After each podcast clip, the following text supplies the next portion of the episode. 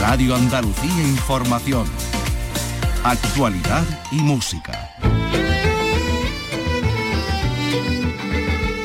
Andalucía es cultura. Con Antonio Catón. Radio Andalucía Información.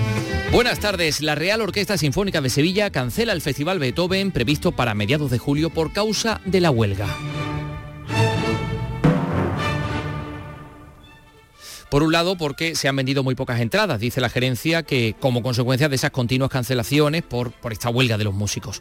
A ello se suma que el maestro Sustrot, el director artístico, ve imposible afrontar este festival porque dice que no se dan las condiciones artísticas adecuadas.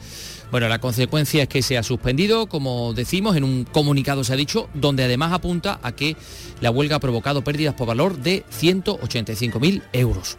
Otro festival, el Flamenco Ciudad de Huelva, que afortunadamente va a tener lugar arranca hoy con Sara Varas y con Estrella Morente a la cabeza. La programación de este octavo Festival Ciudad de Huelva incluye espectáculos de cante, baile, pero también charlas, exposiciones, teatro y actividades didácticas de las que les vamos a hablar. Hoy también va a estar con nosotros un hombre propio destacado del baile flamenco, Ana Morales. Premio Nacional de Danza, que este fin de semana nos trae al Teatro Cervantes de Málaga su espectáculo en la cuerda floja del que proviene esta música que estamos escuchando. Carlos López, buenas tardes. Buenas tardes, así Inquietante. Sí, sí, porque de eso se trata. La coreógrafa y bailadora barcelonesa indaga en la salud mental desde el flamenco contemporáneo. Es una búsqueda en parte subconsciente del equilibrio y el desequilibrio y también de la valentía que supone salir de nuestra zona de confort. Por eso la inquietud. Ajá, bueno, en el patrimonio hoy les vamos a contar cómo se ha restaurado una furgoneta ambulancia de 1949 que va a formar parte del Museo de la Salud de Granada. Y van a conocer también al artesano Eugenio Marín, artesano de Aroche con 96 años, que nos ha enseñado su taller. La prevista Charo Lagares ha venido a presentarnos su novela Sevillana. Vicky Román, buenas tardes. Buenas tardes. La historia de tres generaciones de mujeres, cada una se encuentra además en una etapa vital diferente, pero comparten, eso sí, miedos, manías y obsesiones. Por ejemplo, su relación con el dinero, con el amor, la belleza y todas las convenciones sociales. Y esta tarde también vamos a conocer el legado que Carlos Edmundo de Ori depositó en la caja de las letras del Instituto Cervantes allá por 2007. Se va a abrir esta caja dado que se celebra el centenario del nacimiento del autor gaditano. Esto y otras muchas cosas en este programa que comienza con la realización de Miguel Alba y la producción de Ray Angosto. Andalucía es cultura con Antonio Catoni.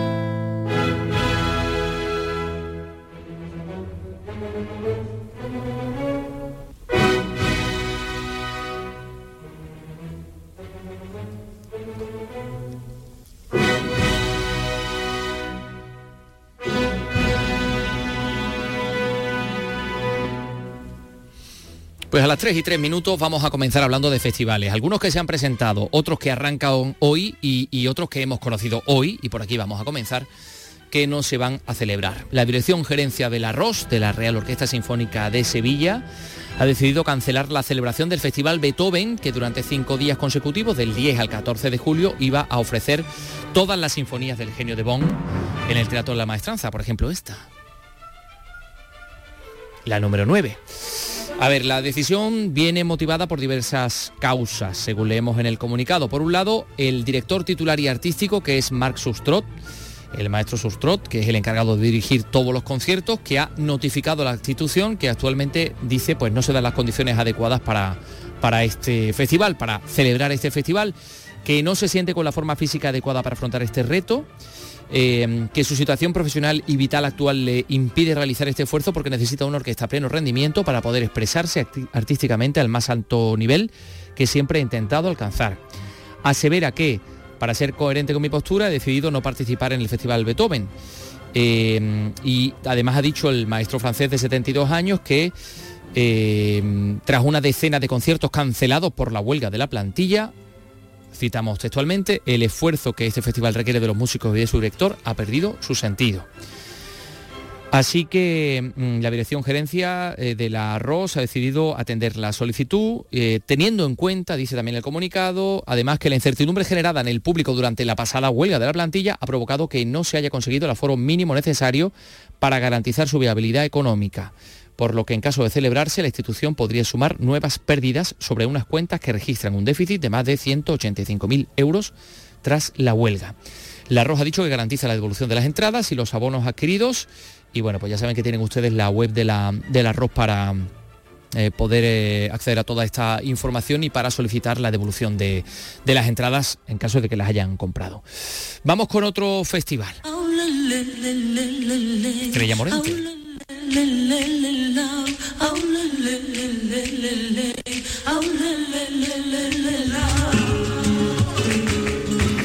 Estrella Morente, que junto a Sara Varas están en el cartel del octavo Festival Flamenco Ciudad de Huelva, que arranca hoy.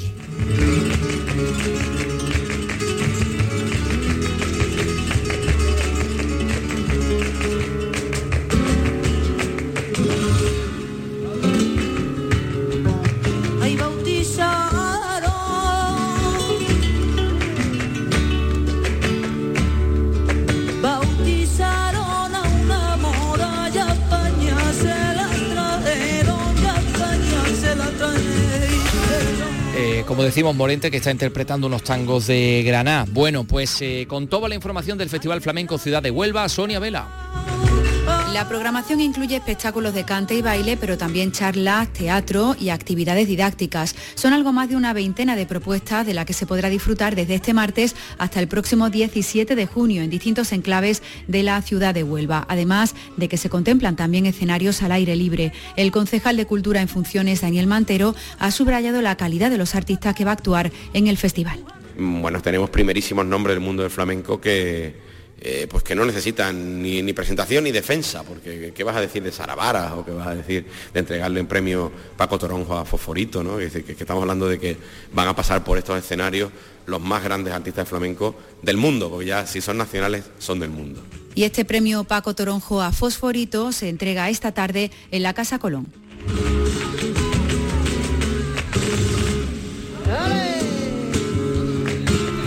Que lleva el nombre de, Paco Toronjo, pues ya ven ustedes y encima se le entrega a Fosforito. Eh, otro festival que se ha presentado, como decimos, y que se va a desarrollar del 12 al 16 de julio aquí en, en Andalucía, en Málaga, es el octavo Festival Internacional de Música del Audiovisual Movie Score Málaga. Esto queda un poco resumido en el eh, acróstico. ¿Acróstico es? Sí. MOSMA es el nombre del festival. Bueno, eh, ¿quién va a ser la figura protagonista? Pues la compositora estadounidense Diane Warren, que además ha sido ganadora de un Oscar honorífico en la última edición de los Oscars y ha sido candidata en otras 14 ocasiones. Va a encabezar este cartel del, festival eh, malagueño de este, de este Mosma. Eh, pero hay otros invitados ¿no? al ciclo como Murray Gold, como Simon Franklin o Natalie Holt. Mati Ípola, Málaga.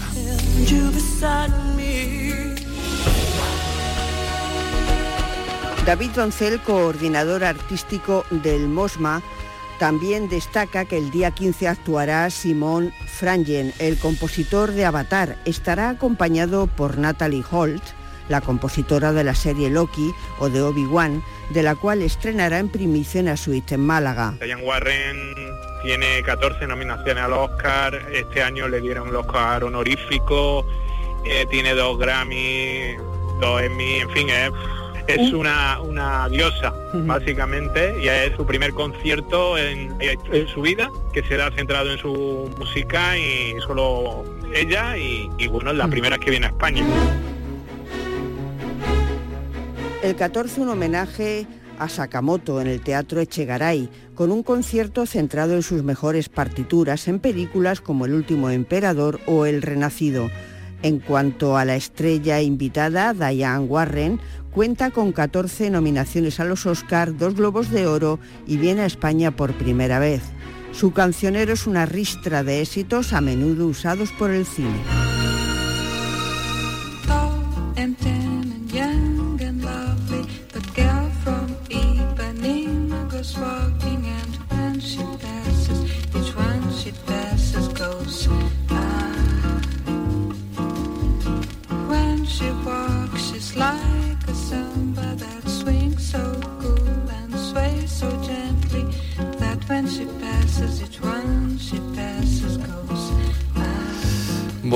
Lo primero, fe de ratas mm, no es acróstico, es acrónimo. Acróstico es un, eh, un tipo de verso, una estrofa. Efectivamente. ¿eh? Acrónimo, eh, me refería yo, me refería yo al Mosma, sí. Y, y estamos escuchando, bueno, pues la Garota de Ipanema porque es eh, la canción que popularizó Astrud Gilberto hija de un profesor de, de idiomas eh, que se casó con el músico Joan Gilberto, que tomó su apellido y que es una de las vocalistas más importantes de la, de la historia de la música brasileira, ¿no? Y del porque ahí tenemos, y del jazz, sí, sí, porque esta voz suave, seductora, susurrante, no solo hizo, digamos, muy popular esta garota de Ipanema, sino también Agua de Beber, Más que nada, Mañana de Carnaval. Eh, pues fíjense, incluso llegó a ganar un Grammy por esta canción en el año 1963.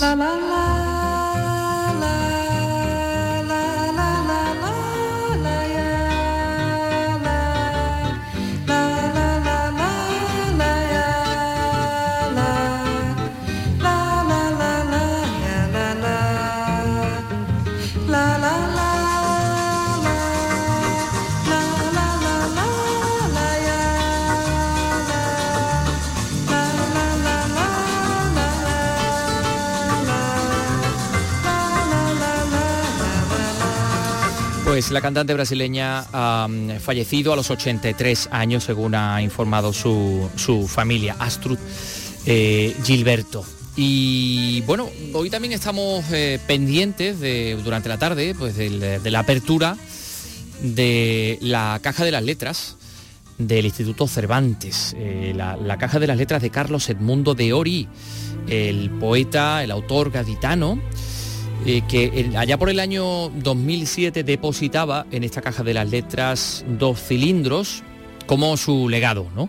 Bueno, pues esta tarde se va a abrir esa caja para ver exactamente qué había allí, qué, qué dejó allí Carlos Edmundo de Ori. Un sombrerito. Sí, porque, pues mira, sí, por la- es algo que el lo identificaba mucho, es cierto. No creo yo que el sombrero mm, quepa en, el, en el No, no cilindro, cabe, pero no bueno. Eh, estamos, claro, como se está celebrando el centenario del nacimiento del autor gavitano, pues eh, este es uno de los actos centrales, esta apertura de la caja de las letras. Salud Botaro, cuéntanos, Cádiz. Hasta Madrid se desplaza la presidenta de la Fundación de Ori, Laura Lacheroy, para desvelar el contenido de un legado que se custodia en la capital de España desde hace 15 años, cuando era directora del Instituto Cervantes, Carmen Cafarel. Además, mañana la Fundación ha programado un homenaje en la Feria del Libro de Madrid a cargo de los poetas Alberto Porlán, José Ramón Ripoll e Inma Marcos, la pintora Laura Lacheroy y la colaboración de la actriz gaditana Ana López Segovia, que leerá textos del escritor. Carlos Edmundo de Ori se mudó a Madrid con 20 años y allí fundó el postismo en 1945 junto a Eduardo Chicharro y Silvano Cernesi.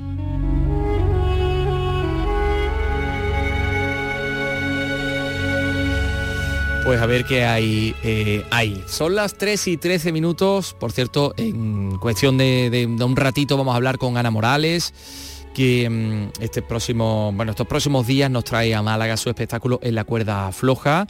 eh, Premio Nacional de Danza, les vamos a hablar también de, eh, de la muestra Acércate al Teatro en, en Jaén eh, y, de otros asuntos, ya mm, digamos en el capítulo de lo patrimonial como mm, la restauración de una furgoneta, una furgoneta Peugeot 203 de 1949 que va a formar parte del Museo de la Salud de Granada. Dentro de un ratito. De lunes a viernes a las 4 de la tarde tienes una cita con el flamenco. Los conciertos y festivales, los recitales, los homenajes, las citas imprescindibles de este arte genuino de nuestra tierra. La mejor selección de nuestra fonoteca. Portal Flamenco. De lunes a viernes desde las 4 de la tarde con Manuel Curao. Radio Andalucía Información. Andalucía es cultura. Con Antonio Catoni.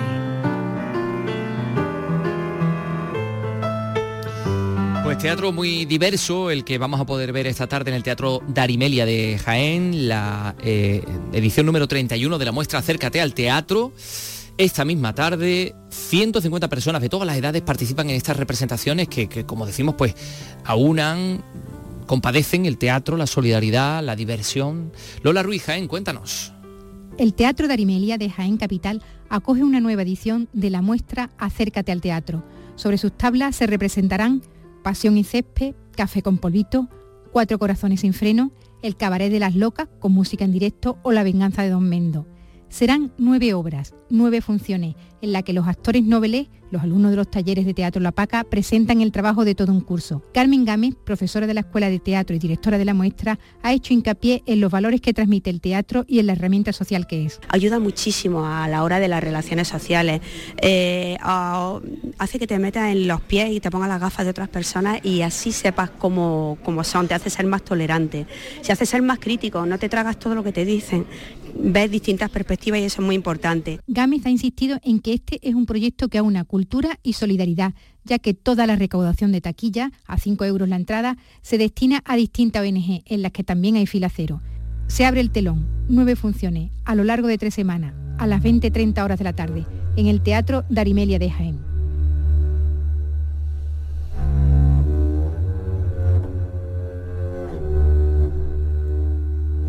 Escuchando esa inquietante música de En la cuerda floja, el espectáculo de Ana Morales, Premio Nacional de Danza, que va a llegar eh, a, Málaga este próximo sábado, al Teatro Cervantes, eh, una creación de la bailaora y coreógrafa barcelonesa, en la que indaga en un aspecto del que afortunadamente cada vez hablamos más, la salud mental, Carlos. Sí, señora. Siempre desde el flamenco contemporáneo, claro, una búsqueda consciente o subconsciente quizás sobre los distintos estados de ánimo. También cómo el equilibrio nos espolea para salir de nuestra zona de confort.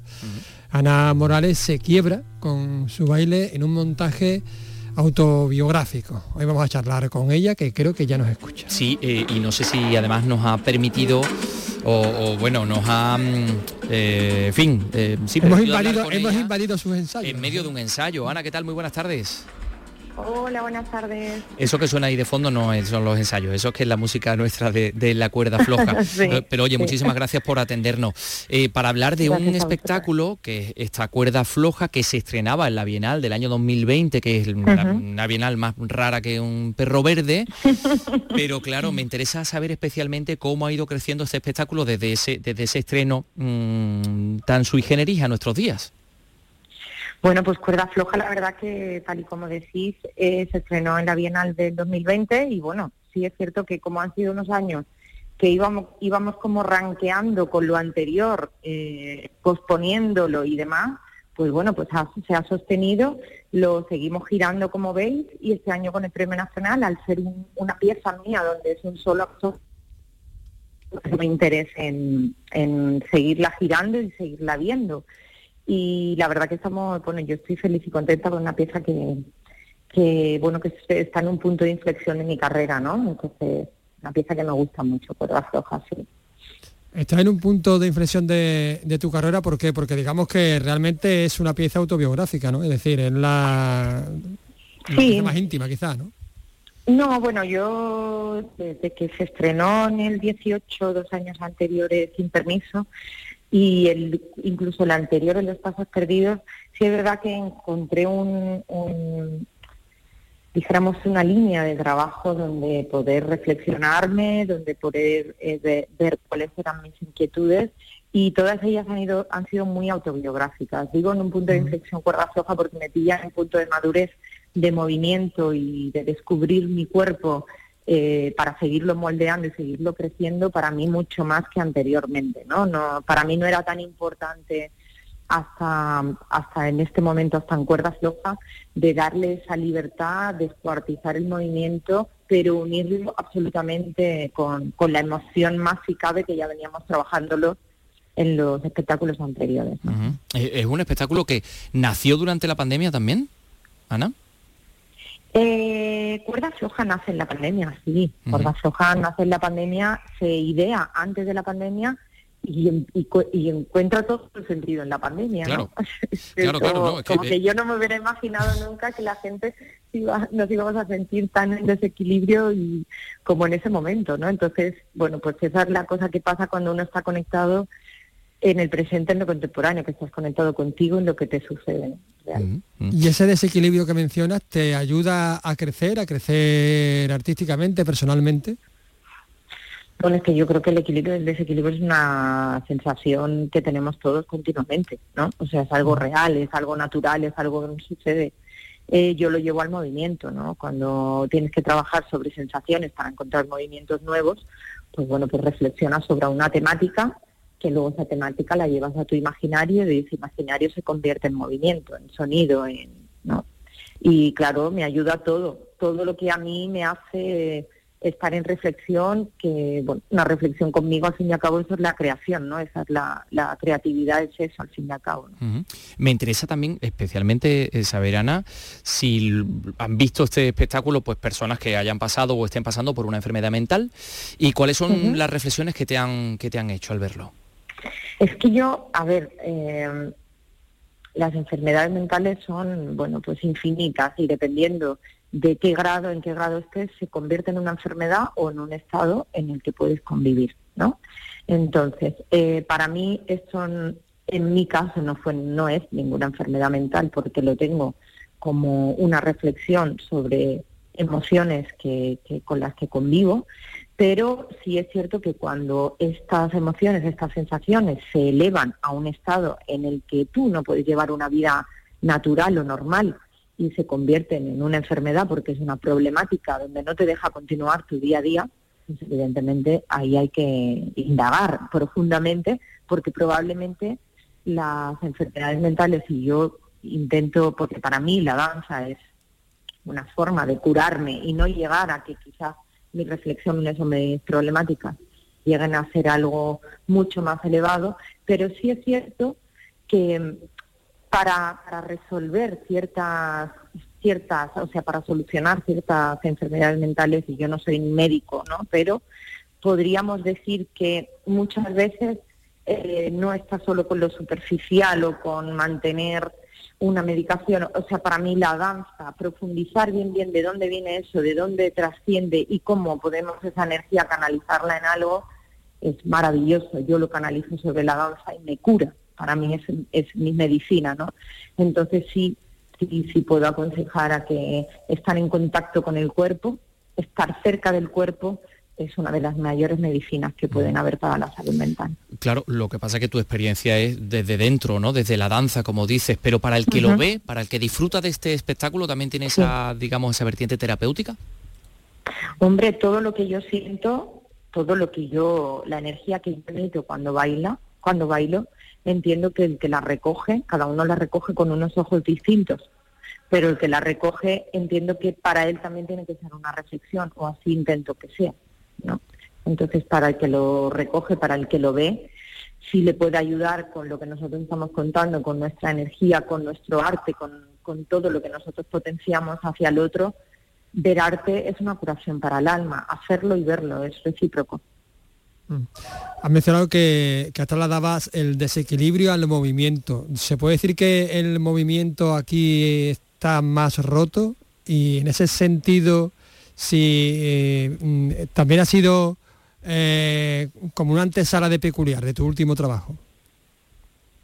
Eh, bueno, sí, hay una disociación del movimiento mayor en cuerda floja y es una antesala absolutamente peculiar, porque en peculiar para mí ya es un grado más y es la, el abandono del movimiento en el estado presente, es decir, yo dejo que mi cuerpo se exprese solo. Y en peculiar, perdón, y en cuerda floja, lo que hice fue trabajar otra parte del movimiento, la disociación, la articulación, que todo eso ha sido herramientas que, que, he incluido a mi cuerpo para que luego en peculiar, por ejemplo, pues ya tenga, tenga más donde, donde poder donde dejar, si mi cuerpo lo dejo que se abandone a un cante, a una arpa o a un tal, tenga más herramientas donde moverse, no tenga unas ya predeterminadas, tradicionales y, y, muy cerradas, sino que yo lo que he hecho en cuerda floja ha sido abrir una ventana más al movimiento, sobre todo movimiento más articulado, más disociado, que yo lo asociaba al desequilibrio, sí. Bueno, pues eh, cuerda floja Em, en La cuerda floja con eh, ah. la dirección y la creación musical de Bolita, de José Quevedo, Eh, ahí está también, eh, además de la guitarra, hay un contrabajo, Pablo Martín, percusión Paquito González, la voz de Sandra Carrasco que nos vuelve locos. Sí, la verdad que a mí me gusta mucho. Y por supuesto Ana Morales, pues con esta reflexión acerca de la, de la salud y de la vida, en definitiva. Gracias Ana por, por estar con nosotros. ¿Está ya en Málaga o, todavía no? Todavía no ha llegado. no, no, todavía no he llegado. Estoy en Barcelona, que estoy precisamente dejando una pieza de cuerda floja, el tanguillo, uno de los falso tanguillo que le llamamos porque es un trabajo alrededor del tanguillo, pero con un tiempo más, que eso hay una indagación también musical sobre todo. Y la estoy, la estoy poniendo aquí en, en Barcelona, en, el Instituto del Teatro, y, o sea que estoy, estoy, con la pieza ahí, estoy muy conectada, pero llegaré a Málaga el mismo sábado por la mañana y yo os invito a que todos los que podáis estéis compartiendo este viaje tan bonito que es para mí, que, va desde la tradición más absoluta del flamenco, que hemos hablado mucho de, lo que es la pieza, pero realmente visualmente y, está muy cerca del flamenco dentro de su contemporaneidad y, bueno, con una banda sonora que es brutal de todos los, los, que habéis nombrado ahora mismo, que son músicos y compañeros maravillosos. bueno, pues Así que muchas gracias. Nos apuntamos a este viaje, si la comandante es Ana Morales, pues mejor que mejor. Por supuesto. Ana, un beso, te esperamos aquí en Andalucía. Gracias. 325. Se trata de una partida. Andalucía es cultura, con Antonio Catoni. Después del Consejo de Gobierno de la Junta de Andalucía, ha anunciado el portavoz Ramón Fernández Pacheco una subvención de 4 millones y medio para el Museo Picasso Málaga. ¿Y en qué términos o por qué? Trata de una partida anual con la que desde el Gobierno andaluz garantizamos la actividad y los gastos de funcionamiento de esta importantísima pinacoteca que solo el año pasado recibió más de 640.000 visitantes, una cifra que se eleva hasta los 9 millones de visitantes en los 20 años que tiene ya el museo de vida. El Museo Picasso es un centro único para un artista único,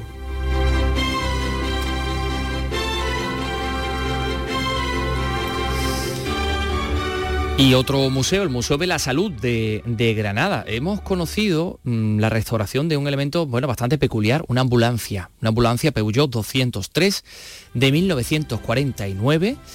Esto se, bueno, pues se han desarrollado todos estos trabajos en la, en la Universidad de, Granada. Eh, por un equipo liderado por Teresa Espejo Arias, que es la directora del Secretariado de Conservación y Restauración, del Vicerrectorado de Extensión Universitaria y Patrimonio. Y bueno, pues tenemos que decir que es un vehículo que pertenece a las versiones comerciales de este emblemático Peugeot 203, que es el primer modelo desarrollado por, por Peugeot después de la Segunda Guerra Mundial y que la verdad es una auténtica preciosidad y mejor ha quedado. Estamos ahora mismo en comunicación con Teresa Espejo, con la directora del Secretariado de Conservación y Restauración de la Universidad de Granada. Teresa, ¿qué tal? Muy buenas tardes. Hola, muy buenas tardes Antonio, ¿qué tal? Bueno, enhorabuena que la ambulancia ha quedado muy bonita. Lo primero que, claro, mm, nos llama la atención, ¿qué hacía esta ambulancia en la Universidad de Granada? ¿Por qué la han restaurado ustedes?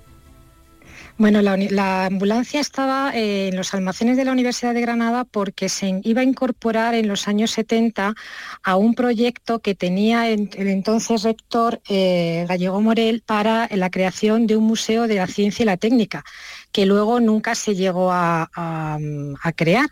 Y las piezas se quedaron eh, almacenadas hasta que, bueno, hace unos años, cuando entró el, equipo de la, del vicerrectorado de Extensión Universitaria y Patrimonio de, en el durante el mandato de Pilar Aranda, pues eh, decidimos que era una pieza que tenía suficiente interés como para rescatarla del olvido. Un poco fue esa la, política. Dentro de, por supuesto. Sí, sí, porque nosotros hemos tenido siempre la política de bueno, pues, eh, recuperar el patrimonio de la universidad en todas sus eh, tipologías y ponerlas al servicio de la, de la sociedad. Bueno, eh, estamos hablando de una ambulancia que dejó de fabricarse en 1960, que estaba en los almacenes de la Universidad de Granada y que ahora pues se va a integrar en el Museo de la, de la Salud. Eh, ¿Exactamente dónde va a estar expuesta? En el, en el exterior, creo, ¿no? Sí, vamos a ver, el Museo de la Salud tiene su sede en el edificio Espacio Quinto Centenario y tiene un acceso, este, tiene dos accesos, uno exterior por una rampa y uno interior. Y bueno, la idea es ponerla en el exterior, al principio de esa rampa, para que pueda ser eh, bueno, pues, eh, visible al público desde el exterior, desde la calle, pero también sea el, punto, digamos, de acceso al museo, de recepción del museo. Bien. Eh, y la restauración ha llegado al punto de, bueno, pues devolvernos una imagen, digamos, podemos entender ese bien patrimonial, lo vemos bonito, lo vemos lustroso, pero también funciona o no, ¿le han metido ustedes mano al motor? Sí, por supuesto, claro, claro, se ha hecho una restauración integral. Se ha restaurado tanto lo que es carrocería como interiores, como el motor y la mecánica, por supuesto. la ambulancia circula. Estamos ahora tramitando el permiso de circulación como, como vehículo histórico. Pero todavía no podemos sacar la carretera, pero, pero sí, sí está en funcionamiento. Perfecto funcionamiento. Ventanas laterales corredizas opacas, su mm. ojo de buey en las puertas traseras, equipo adaptado.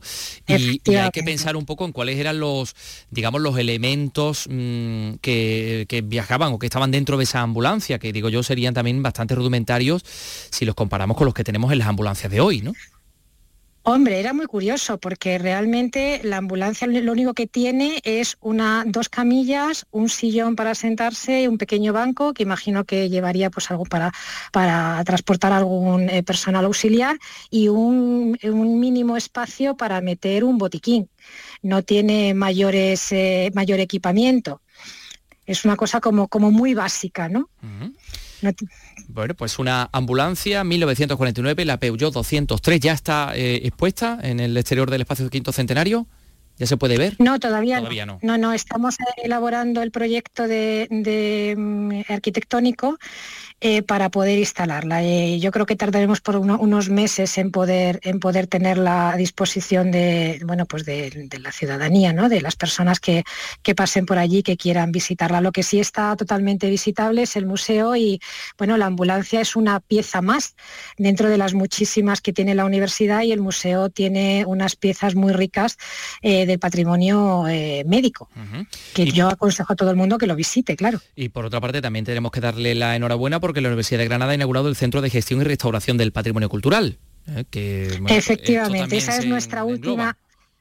Sí, sí, esa es la última, nuestra última apuesta. Llevábamos mucho tiempo trabajando en ello y entra dentro de, bueno, pues de la, de la idea que teníamos en principio de nuestro objetivo, que era crear un espacio que sirva para, primero para documentar y conocer qué es lo que tenemos, también para investigar en el patrimonio y por supuesto para conservarlo y difundirlo y tener todo, intentar eh, ir poco a poco pues recuperando todos los objetos patrimoniales, ya sean históricos, pues artísticos, eh, científicos, eh, archivísticos y bibliográficos, mm. bueno, un poco de todo, ¿no? Porque son 500 años mm, teniendo patrimonio, custodiándolo y y, bueno, resignificándolo, ¿no? porque en un principio eran piezas destinadas a, una función docente e investigadora y ahora con los años, bueno, pues han perdido esta función, pero se han convertido en, objetos patrimoniales que, son eh, importantísimos. Pues enhorabuena por ese centro. Eh, aquí nos tiene usted a nosotros también como cómplices cuando necesiten difundir también que forma parte de la tutela de, nuestro patrimonio. Teresa Espejo, directora del Secretariado de Conservación y Restauración de la Universidad de Granada. Gracias por estar con nosotros. Un saludo. Muchas gracias a vosotros por difundirlo.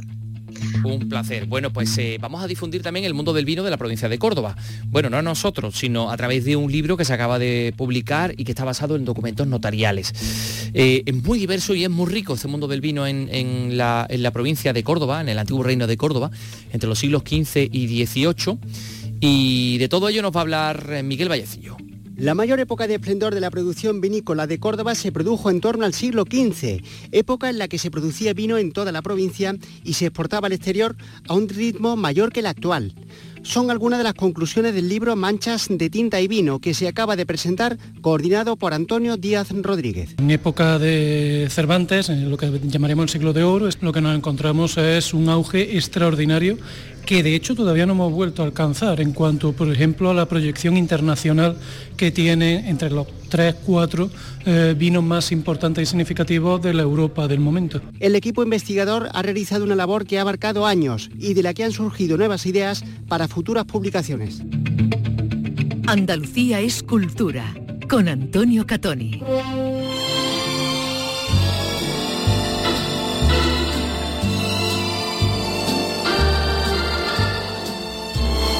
Nos vamos a sumergir en la Sevilla más conservadora de la mano de Sevillana, la ópera prima de la periodista Charo Lagares, sevillana como sus protagonistas, y que radiografía con humor un grupo social muy apegado a las apariencias, a las relaciones entre iguales, a la endogamia, eh, al mantenimiento de las tradiciones, un relato centrado en tres mujeres de una familia de clase alta de la ciudad de Sevilla, claro. Con Charo Lagares ha hablado Vicky Román. Hola Charo, ¿qué tal? Bienvenida.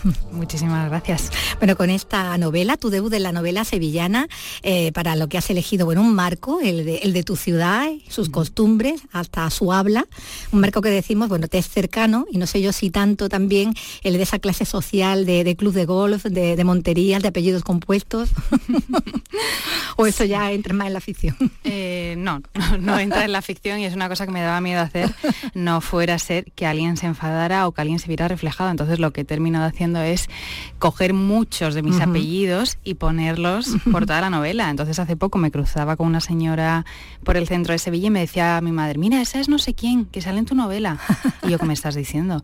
Y dice que sí, que, o sea, que es el mismo nombre y el mismo apellido. Entonces han mezclado mis apellidos con gente que existe, han coincidido y estoy un poco aterrada. Pero bueno, que sea lo que Dios quiera. Bueno, está centrada en tres personajes femeninos, en tres generaciones de una misma familia, nieta, madre, abuela. Eh, dejando para, esta última, para, para Sandra, la abuela, la, tercera persona, de modo que las otras dos, las más jóvenes, Sandrita y su hija Alejandra, se expresan con, con su propia voz, ¿no? Así es, sí.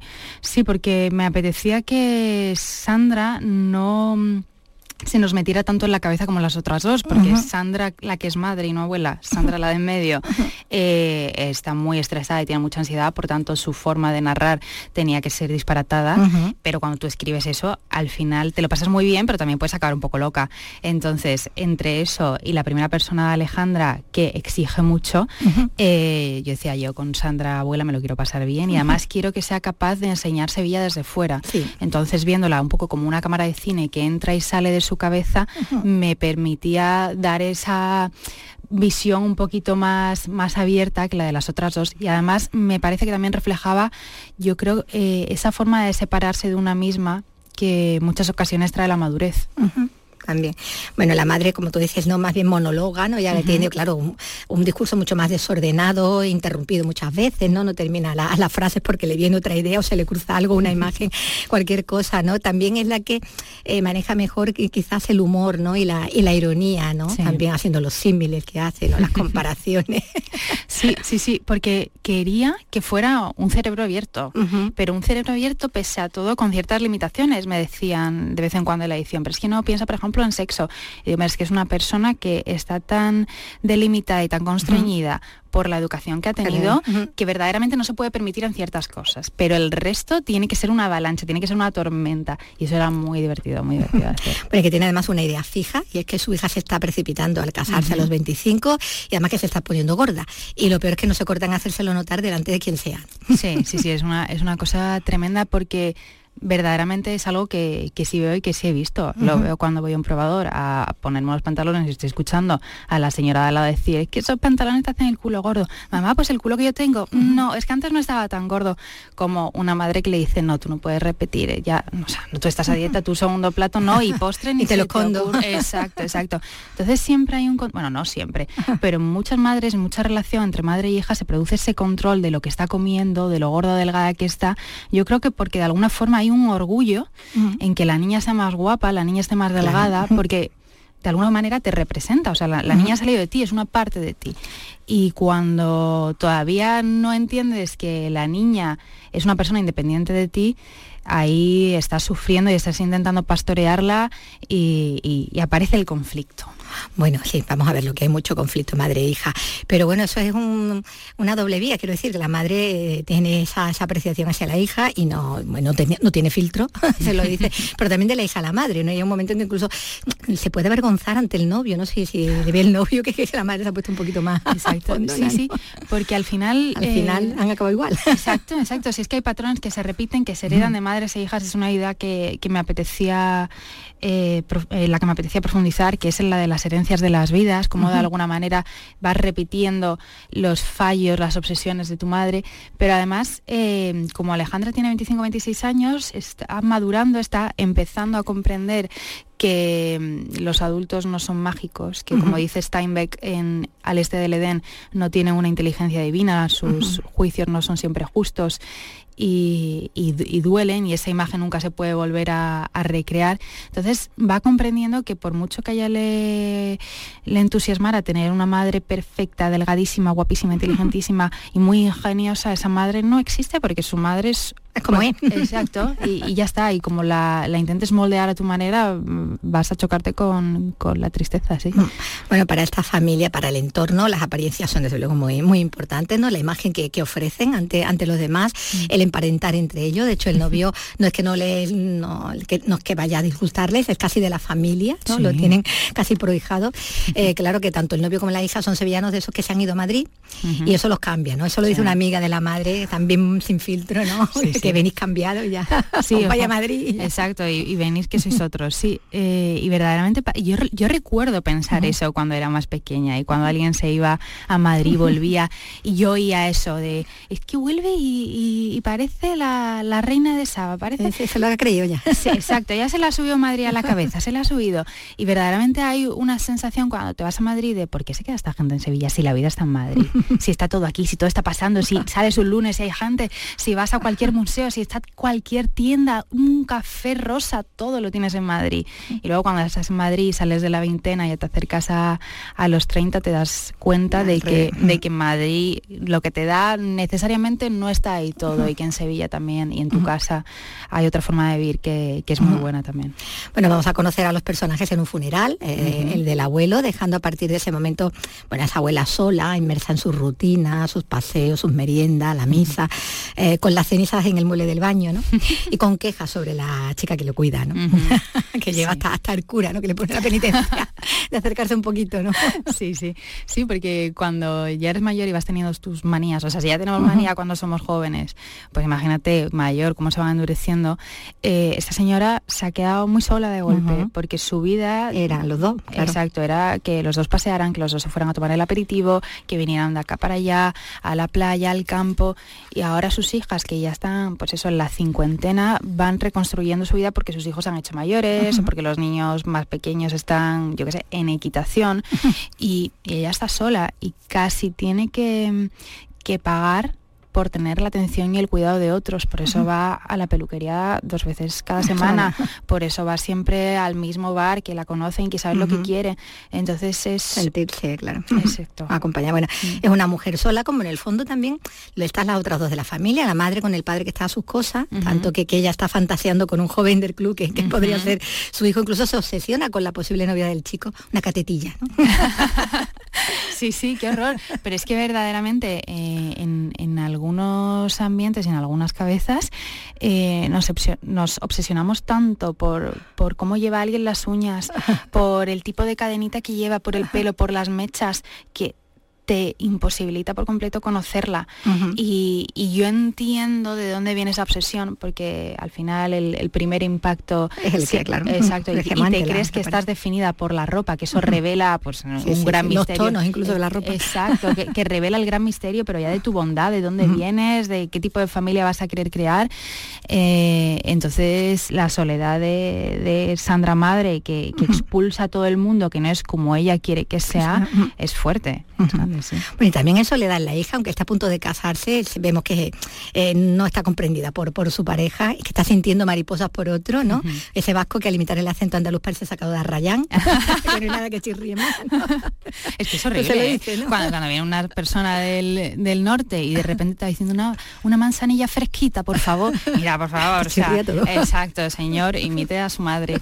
Entonces, ese, ese tipo de personajillo que, que va de guay siempre acaba resbalando. Pero sí, Alejandra también está sola de otra manera, que es que se ha pasado ocho años con su novio, un novio casi programado, porque es el, adecuado. Exacto, es el hijo del mejor amigo del padre, del socio del padre y en realidad no tienen tantas cosas en común, eso es, en realidad tienen pues un ambiente, exacto, un ambiente, unas costumbres, eh, una infancia compartida, pero las cosas que les divierten, las cosas que con las que se lo pasan bien y que disfrutan y que les hacen crecer, no, no, son comunes. Bueno, ya vemos que hay una tensión entre, entre las parejas, también esa tensión que decíamos antes entre la madre y la hija, con esas continuas discusiones, eh, donde sin embargo sí que hay mucho humor en lo que se dice, en lo que replica cuando dicen que la tía tiene el culo como para planchar un traje de gitana, ¿no? que la señora está como la jaca largaba, que son expresiones buenas también, bueno, obviamente pues muy, muy sevillana. Eh, ellos, bueno, son clasistas, ¿no? Hablan de ese olor a aceite frito como olor de pobre, que eh, se fija en la marca del bolso, en la exageración que hay al vestir o al enjollarse y que ella marca como, como otro estrato, eh, el comer el pan abocado, incluso la flor en la oreja, en la, feria, que eso para el rocío, ¿no? Sí, sí, sí. Es, gracioso, ¿no? Los detalles ahí, ¿no? Ese de las barras de labio golpeando en los tobillos, en las pantorrillas, en los bolsillos del traje de, flamenca. Bueno, ya vamos a ver que se mueven en, Sevilla lo que es en sus ambientes, ¿no? Del club, los restaurantes, las fincas, las fiestas que hacen particulares, la casa del puerto, la casa del verano. Y luego en Madrid, Lardi, Lucio, vamos, los clásicos, ¿no? Los clásicos, los clásicos, sí, donde no te tocan y no te dan gato por liebre, porque luego te ponen unas plantitas de plástico ahí colgando y ya sabes sabes que steak tartar y cuatro chorradas más. Entonces van a los clásicos y bueno, forma parte un poco de la mentalidad conservadora de mm, que las cosas se mantengan como tienen que ser y eso es lo bueno, porque es lo de toda la vida. Bueno, ahí vemos que también ejercen la caridad, incluso con un presentador de Canal Sur, anciano abandonado, ahí lo puesto. Qué horror, madre mía. Sí, Ahora que estamos aquí. un presentador de Canal Sur, bueno, y, que abomina del, programa donde van buscando novio, ¿no? Sí, sí, ¿qué hago aquí, señor? Que me trague la tierra. Eh, sí, pero porque Canal Sur forma parte de la vida. Claro, claro, como el ABC, que, que lo que Eso es, sí, sí forma, parte, de... forma parte de la vida de, los andaluces. O sea, es una cosa que siempre tienes prestándole más o menos atención, pero forma parte de, la identidad. Y cuando se crea el típico meme de eh, Orgullo Andaluz, sale Juan y medio em, Y, un mollete, María del Monte y cuatro cosas más, pero está Canal Sur y, los que nos hemos criado aquí tienen que salir. Exacto, es que es nuestra identidad, vamos. Bueno, la abuela es una señora mayor porque una vieja solo es la descuidada, según ella. Ella no quiere ni, coger el tranvía, es el invento para, para viejos vagos y pueblerinos desubicados. Y bueno, yo lo, más espantoso es vestirse como una presentadora de informativos, bueno, te vas a casar, o como la mujer de un futbolista, ¿no? Que es como que, hay clases y clases, ¿no? Sí, no sé, sí, además súper marcadas. es una cosa que tienen que señalar todo el rato para dejar también clarito de dónde vienen ellas. Claro. Entonces, al, indicar, al, sacar el dedito y decir, esta mira dónde es, tú ya te estás poniendo por encima o te estás, mm, no sé, llevando a ti mismo un poco al margen y eso te permite estar, pues eso, por, encima. Ojeando, sí. Bueno, la relación de las protagonistas con el mundo laboral también está ahí contada, ¿no? Esa abuela que, bueno, que no ha trabajado ella, que a la hija dejó de hacerlo cuando, cuando se casó también muy jovencita, que ha diseñado luego trajes de flamenca, aunque no los cosía, claro, en, el taller, que no hizo bellas artes porque el temor de los padres a que fuera una mediocre, ¿no? Que eso era peor que, peor que nada. y, esa nieta que bueno, que ha hecho interiorismo, pero que no tiene empleo ni, ni, tampoco prisa, que si la llama con una oferta de trabajo una hora introspectiva, como que es una falta de respeto, que no lo va a coger. Sí, sí. Pero bueno, eso no me parece mal, ¿eh? O sea, lo de llamar a las 7 de la tarde ya hay que ir Y a mí eso, por ejemplo, me interesaba incluirlo porque creo que forma parte cada vez más de, la manera de, ver el trabajo. la precariedad. Exacto, de mi generación. Y creo que cada vez estamos más cansados de que si no, me estás pagando el dinero que yo creo que me tienes que estar pagando por estar aquí 11 horas, yo a las 7 de la tarde no te cojo el teléfono. Exacto. Y además es que está por ley, desconexión, y la gente se empeña en no hacerlo. Entonces, eh, ella trabaja, ella es freelance, ella es autónoma y, va a sus ritmos, porque claro, o sea, siendo y haciendo el tipo de trabajo que hace le pagan bien, entonces no necesita estar asfixiada. Mm. Sí, pero con, la cabeza clara y despejada sobre eso. Eh, a mí que no me ahoguen con el trabajo porque yo tengo que vivir también. Evidentemente eso es un privilegio. Claro que puede hacerlo, se lo puede permitir. Bueno, está el tema de las relaciones sociales, ¿no? Decíamos antes lo de las apariencias, ese, eh, bueno, negando en el siglo XXI las relaciones prematrimoniales, o al menos prefiriendo no darse por enterados, ¿no? Mejor no saberlo, mejor que no sea un tema luego de charla eh, con las amigas, eh, incluso se ve con malos ojos, ¿no? Esas muestras de amor pública, las fusividades, como que eso para, para la intimidad, ¿no? Sí, como si fuera impuro. Totalmente. Bueno, con personajes ahí que vemos que, que paladean los apellidos y que succionan las raíces familiares como si fueran cabeza langostino. sí, que es una imagen ahí que queda muy potente, ¿no? Que se queda fijada. Gracias. Sí, sí, es, una obsesión sobre todo por, por la moral y por la vida de los otros, porque es cierto que, bueno, Sevilla es una ciudad grande, mediana, pero este ambiente eh, es pequeñito. Entonces, cuando nos movemos en sitios cerrados, la moral se convierte en un valor y en algo que nos determina. Exacto, es algo que llevas en, en el pecho y que se tiene en cuenta para medir lo conveniente que es mantener una relación contigo. Entonces, eso de, no demuestres que quieres al otro, porque claro, ya te lleva al erotismo directamente, o se va de viaje con su novio, como que se va de viaje con su novio. Que vive pues, con su novio. Hombre, menuda guarrilla. Entonces, sí, ese control y ese, ese murmurar todo el rato sobre la vida de los otros es importante. Yo creo que por lo mismo que te decía antes, porque te permite ser juez del bien y del mal. Tú te has ido a unas normas y a partir de ahí tú ya te pones a juzgar y entonces te sientes bien, eh, eres testigo de todo, pero no participas. Es una posición súper cómoda. Bueno, pues esto es lo que nos cuenta eh, Charo Lagares en esta novela, su, ópera prima, ¿no? sevillana, que acaba de publicar eh, en Lumen. Pues muchísimas gracias, Charo. Muchísimas gracias a ti, ha sido un placer. Igualmente.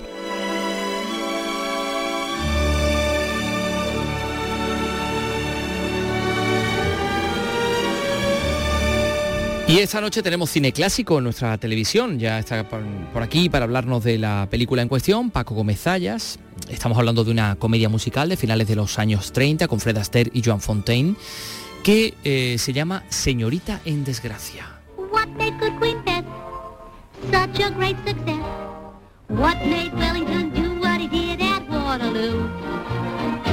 What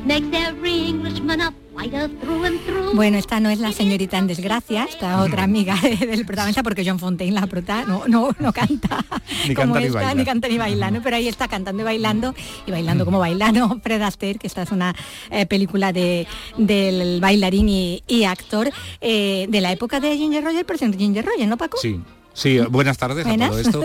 Pero sí que es verdad, es de, todo ese amplio ciclo de películas que hicieron, que creo que fueron ocho o así más, aquella en la que no eran protagonistas, volando hacia Río, de, que fue la que, en la que verdaderamente eh, consiguió la, la revelación de esta pareja. Y luego otra más que hay 10 años después de la separación, ya en, el estudio Metro Goldwyn Mayer, que una que, se llamó aquí en España Volverás a mí, que es un título muy apropiado para esa circunstancia. Pero no, de, toda esa etapa, ellos estaban durante los años 30 en RKO, y entonces desde el año 33 o 34 que hacen La Alegre Divorciada hasta la historia de Irene Casel al final de la década, pues trabajaron, ya te digo, creo que fueron de protagonistas, creo que fueron ocho, pero bueno, igual pueden ser nueve o pueden ser siete. Y, y ella mm, tenía mucha, Ginger Rogers tenía mucho interés siempre en demostrar que no solamente era una mujer de, musicales, sino que servía para un roto y para un descosido y que además era, tenía todos los registros. Muy bien. Y de hecho, al poco tiempo, en el año 40, eh, consiguió el Oscar por Espejismo de Amor. Pero él fue bastante fiel a, esa pareja artística que le había puesto el estudio, el RKO, y nunca, mm, salvo en esta ocasión, la que tenemos la oportunidad de ver esta noche en Andalucía Televisión, a eso de las 11 de la noche, y que se llama Señorita en Desgracia, que esta vez la pareja fue Joan Fontaine. Joan Fontaine, como esa, bueno, esa chica de la, de la alta sociedad, ¿no? Mm. Eh, eh, británica que, bueno, que conoce a ese bailarín de gira por Londres, se lo toma primero por una, por una codista, mm. inician ahí una, una, relación que su tía desde luego va a tratar de torpedear, la tía de la, de la chica, esta Lady, ¿no? sí, eso es una pareja cómica. Porque estos son gente, bueno, gente de Castillo, ¿no? sí, sí, viven en un castillo, efectivamente, son gente de Castillo. Y, y entonces son además, pero la, la verdad es que son muy muy cómico, muy simpático. O la, el la pareja esta que forman en Charles Coburn y ella creo que era Gracie Allen. sí, Grace Allen. Y, y bueno, eh, la verdad es que la sobrina, es decir, el personaje que hace Joan Fontaine, pues la verdad no tiene mucho que, ver con ellos, salvo que es muy decidida, muy emprendedora y que no le gusta que le impongan nada. Entonces esa cosa que habían pensado para ella de casarla también con un aristócrata y de buscar ella es Lady Alice más Morton. pues, mm, pues no, ella le, ha echado el ojo a otra persona y allí se va del castillo y en fin, eh, hay una serie de peripecias. Bueno, el director, el director de Gigante, ¿no? Sí, sí, en la época en que estaba también haciendo un tipo de cine muy diferente al que luego fue famoso, porque claro, es que Gigante tuvo una gran fama, la historia más grande jamás contada también, pero realmente George Stevens quizá lo mejor de él viene en esta etapa en la que hace comedias, comedias como esta, con música, pequeño, claro. Eh, comedias muy divertidas, fue la persona que dirigió por primera vez a Catherine Hepburn y Spencer Tracy juntos en La Mujer del Año, El Asunto del Día, Artiz Femenino, eh, bueno, eh, tantas cosas. Sí, había hecho también, acababa de hacer casi un musical con, con Fred Astaire y con Ginger Rogers, que hemos puesto aquí algunas veces, que es en Alas de la Danza, y bueno, la verdad es que en, estas cosas funcionaba muy, bien. Esa película que, bueno, de la música de, de los Gershwin, ¿no? Además, ¿no?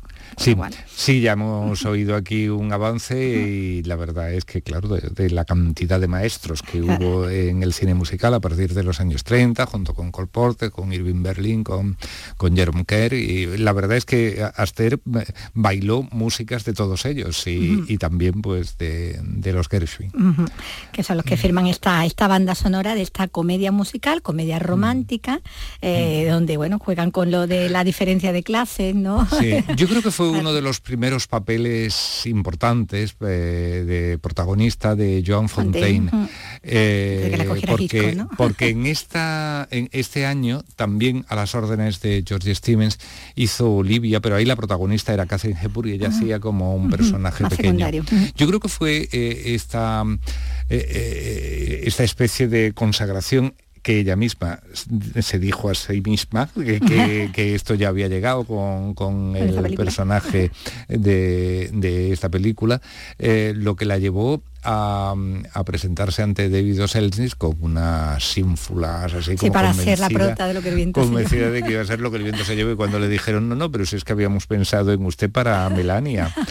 que acaba siendo la hermana, ¿no? Para Melania, dice, pues para si lo que quieren es una pava, ahí tienen a mi, hermana. Olivia. Sí, porque bueno, era, era mm, un rumor a voces que se llevaban, pero muy, muy mal, muy mal. De hecho, todavía eh, ya en los años 90 estuvo aquí en España, eh, en una de las entrevistas que hacía Terence para televisión, y le preguntó si aquello era verdad o era solamente un truco publicitario para que estuvieran todos los días en las revistas diciendo lo mal que se llevaban las dos hermanas. Y dijo ella que va, que va, era una cosa tan de verdad que ningún productor se hubiera metido, se hubiera atrevido a ponernos en la misma película a las dos, dice, porque eso sería como meter a dos leonas en la misma jaula. Entonces, y Terenzi se quedó así como diciendo, bueno, pues si vosotros mismas os decís que sois dos leonas. Se pues despellejarían vivas. Sí, porque además tenían una fama así como de, de, ingenuas, de buenecitas, de, y la verdad es que tenían las dos mucho temperamento pero es verdad que sí, que a Joan Fontaine, por más que ella no quisiera hacer papeles de pava, como ella eh, misma también la dijo... luego a ser de Rebeca. Sí, claro, eh, realmente la fama le vino... de sospecha. Sí, sí, sí, y, con esa, por ejemplo, eh, ganó el Oscar, ¿no? Con sospecha. Y luego también... Mm, Me encanta una desconocida también, años, fue así la elegantona, la sofisticada, la mujer de gran mundo, de mucha clase. Sí, pero primero había sido muy pava. Solamente hizo de mala, así creo, en dos películas. Una fue en Abismos, que dirigió Sam Good, y otra fue en Nacida para el Mal, de Nicolas Rey. Y tampoco era muy buena en aquella con Sara Montiel, también era mala. En Dos Pasiones y un Amor, aquella de Anthony Mann, sí, ahí tenía también, su carácter. Sí, tenía ahí una cosa, en fin, que, le echaba unas miradas a Sara Montiel como diciendo, tú vas a durar aquí poco, ¿eh? Con Hollywood. tú vete para la mancha. poco más o menos. Bueno, pues pues tenemos ocasión de verla joven todavía. no había llegado a estos, a estos niveles. Eh, en esta película, en esta comedia musical junto, junto a Fred Astaire, esta película del año 1937, Señorita en Desgracia. Y Paco, volvemos dentro de un par de días, ¿no? Porque más Pasado el jueves. Eso, pues hasta el jueves. Gracias Paco Gomezaya. Nos vamos a ir recordando a un autor que fallecía también, tal día como hoy, un 6 de junio en 2006, Billy Preston, un personaje del soul americano, tanto como músico como compositor. Eh, ahí lo estamos escuchando en You Are So Beautiful.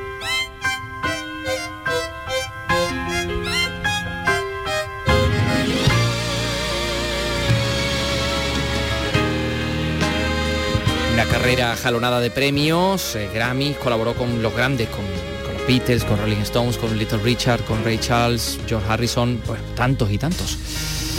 Eh, debido a su implicación en las sesiones de grabación de It Be, es uno de los numerosos personajes eh, que, que, son acreditados como el quinto Beatle, este Billy Preston. Así que lo vamos a recordar con este Nothing from Nothing ya están aquí las noticias. Mañana a las 3 volvemos, Vicky. Adiós. Adiós, chao.